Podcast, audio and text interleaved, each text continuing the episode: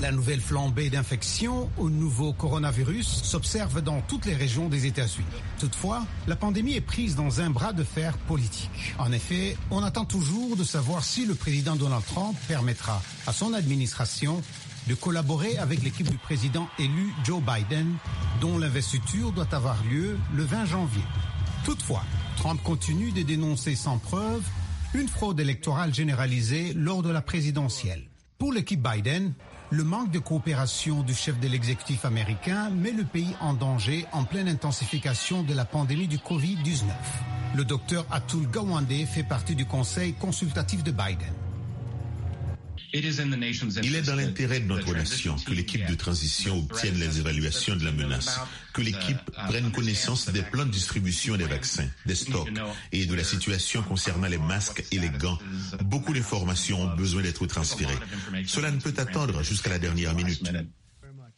Selon le quotidien Washington Post, cela fait cinq mois que le président Trump n'a pas pris part aux réunions de son groupe de travail sur le Covid-19. Il s'est toutefois exprimé la semaine dernière sur le calendrier de livraison d'un vaccin contre la pandémie. Ce processus commence immédiatement. Des millions de doses seront bientôt en voie de distribution. Elles seront prêtes, attendant l'approbation finale. Les informations sur les efforts de l'administration Trump contre la pandémie sont largement partagées avec le public et l'équipe de Biden, assure l'amiral Greg Guiraud, membre du groupe de travail de la Maison-Blanche sur le Covid-19. Je veux être aussi transparent que possible avec tout le monde. Il ne s'agit pas d'un problème politique, il s'agit d'un problème de santé publique et de sauver les vies des Américains. Il n'y a rien de plus important que cela.